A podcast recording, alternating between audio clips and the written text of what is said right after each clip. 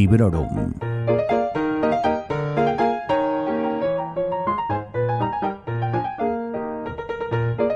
Hola, soy Vanessa y esto es Librorum, el podcast en el que os hablo de mis lecturas recientes, en especial cuando me han gustado y siempre sin spoilers. En esta ocasión os voy a hablar de una novela que juega con saltos temporales entre diferentes épocas históricas, que lo hace sirviéndose de un componente fantástico y que lo cubre todo con el manto de una gran historia de amor. Me refiero a Una bruja en el tiempo, de Constance Sayers. Está editada por el sello Gammon de Trini Vergara Ediciones y está traducida al español por María Inés Linares. Se trata de un libro único, un libro que no forma parte de ninguna saga ni ninguna trilogía, por extraño que parezca. Mi edición es en físico, tapadura, 413 páginas y con un diseño de cubierta de Raquel Cané. Se escribió en 2020 y esta edición es de 2021. No os podéis llegar a imaginar cuánto me ha costado poner en orden lo que quería contaros sobre esta novela y al mismo tiempo cuántas ganas tenía o, tengo, vaya, tengo muchas ganas de hablaros de este libro. Esto es algo que suele pasarme cuando leo algo que me gusta mucho, ¿no? Que, se me hace un poquito complicado eh, traer mi opinión al podcast. Supongo que, aunque parezca raro, siempre voy con miedo pues, a dejarme cosas en el tintero, a no hacerle justicia o en menor medida también temo que me voy a dejar llevar demasiado por la pasión, aunque esto último pues no sea negativo en absoluto. Pero bueno, que aquí estoy con muchísimas ganas de, contaros qué me ha parecido una bruja en el tiempo y bueno, a ver cómo sale. Cuando vi el anuncio de la publicación en el espacio de Instagram de Lucila Quintana, que es de, de Gamon, o bueno, o de la propia editorial, supe que tenía que leer esta novela. Además, uno de los ganchos que vi por ahí, no sé si fue en este espacio de Instagram en concreto o en otras partes, no sé, es eh, la frase a las lectoras de Forastera les encantará. Que sí, que aquí estoy, que me ha encantado y que, y que acertaban plenamente usando este gancho.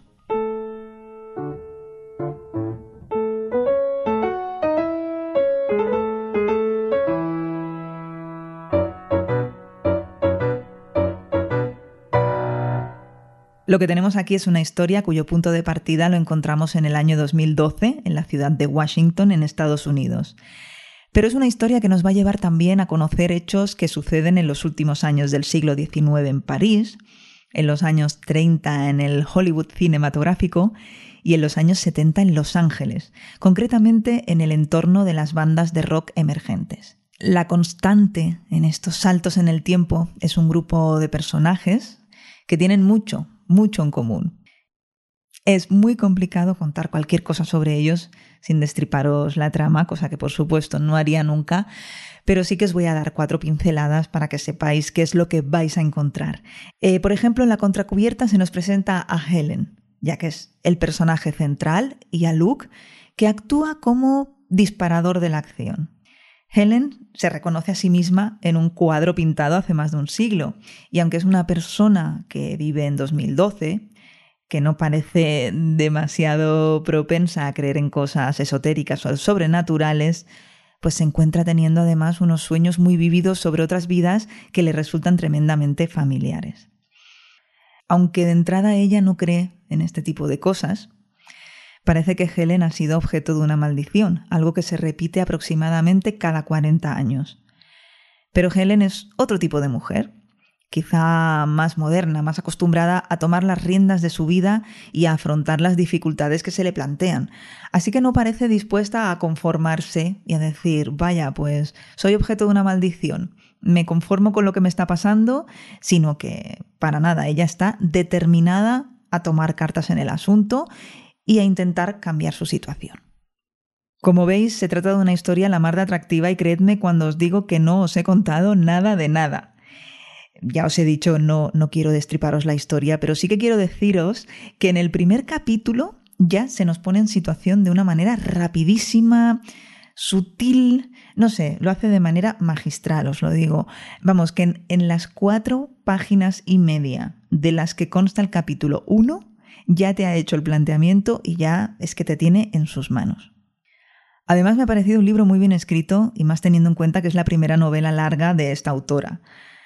Su principal virtud es hacer que te enamores de sus personajes, que te impliques con lo que les está sucediendo, que padezcas por ellos y que quieras que todo les salga bien al final. Es muy fácil empatizar con Sandra, con Juliet, con Helen, porque sus sentimientos son universales y no conocen eh, de épocas o de lugares diferentes. Y no hablo solo del amor entendido como amor romántico, sino de cualquier tipo de sentimiento.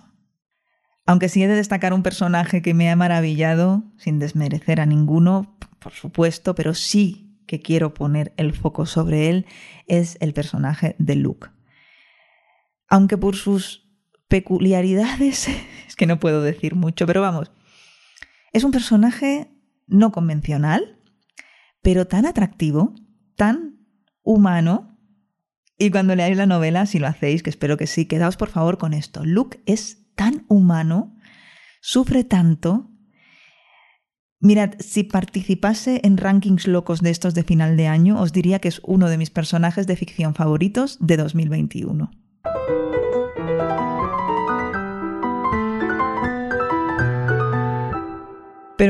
Vuelvo a las, a las cuestiones más formales que me desvío para deciros que mm, con su estilo ágil y su vocabulario simple, que no pobre, la novela te atrapa y te engancha de malas maneras porque se lee de una manera muy rápida. Además, su autora sabe perfectamente recrear escenarios, pintarte estancias, ciudades, entornos rurales, de una manera muy realista.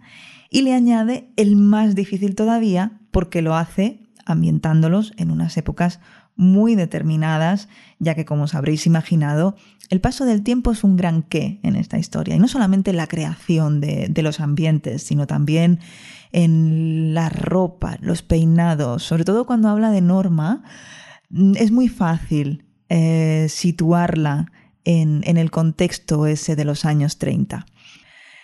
En fin, que podría pasar perfectamente por una obra de ficción histórica en la que el componente fantástico sea solo un elemento. Un elemento obviamente pues muy importante porque es el hilo conductor, pero al mismo tiempo siempre queda reservado para momentos puntuales en los que resulta pues eso necesario para unir épocas, lugares y personajes. Y es que la autora mezcla géneros con mucha sutileza y mucho arte. Y este sí que es un punto de conexión evidente y determinante con aquella novela forastera de Diana Gabaldón.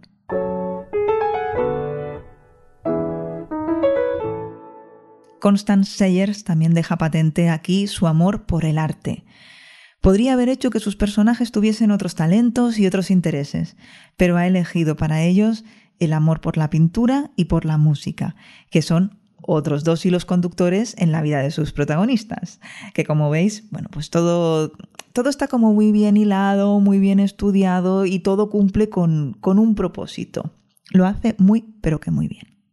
Ya veis que solo tengo buenas palabras para una bruja en el tiempo y soy consciente de que quizá esta historia no le enamore a todo el mundo como me ha enamorado a mí. Quizá haya quien no conecte directamente con, con estos personajes o que no conecte tanto como lo he hecho yo. Quizá haya quien no esté interesado en una peculiar historia de amor pues tan especial. Pero si algo de lo que os he contado en este programa, por pequeñito que sea, os ha llamado la atención, por favor, id a conseguir la novela.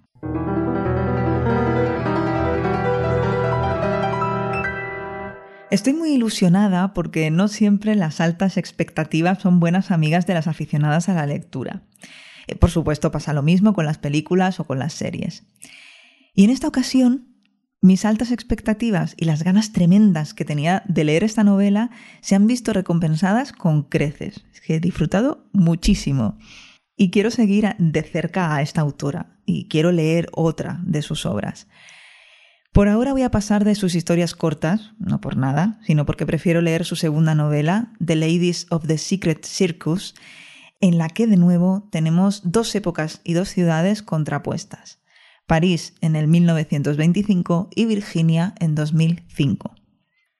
Quizá, no sé, ha encontrado un filón o quizá es solo tan similar a una bruja en el tiempo en apariencia. Pero sea como sea, pues la verdad es que estoy deseando comprobarlo. Por cierto, y hablando de otros libros, Gamón publicó un tuit eh, debía de ser la segunda semana de noviembre de este año, en el que recomendaba Una bruja en el tiempo a aquellos lectores que hubiesen disfrutado de la novela de Victoria Schwab, La vida invisible de Adi Larue. Teniendo en cuenta que Una magia más oscura no me desagradó para nada y que esta novela de Constance Sayers con la que la relacionan me ha gustado tantísimo, he tomado nota y descubriré prontito quién es Adi Larue y qué le pasa. Por cierto, tenéis reseñas sin spoilers de Una magia más oscura de V.E. Schwab en el episodio número 102 de este podcast. Y si queréis saber más sobre Forastera de Diana Gabaldón, os recomiendo que escuchéis el Librorum número 100. Y hasta aquí llega mi entusiasta reseña de Una bruja en el tiempo. Creo que ha quedado claro y cristalino que me ha encantado, que he disfrutado muchísimo de su lectura y que os la recomiendo. Os doy las gracias como siempre por estar ahí, por vuestros mensajes, por vuestras sugerencias. Os recuerdo que podéis escribirme en la cajita para comentarios que hay bajo cada uno de los posts que acompañan a estos audios en sons.red, que también podéis hacerlo en Twitter, ebooks, Instagram, y que en la web de Sons tenéis los botoncitos a todos estos espacios. Hasta pronto y felices lecturas.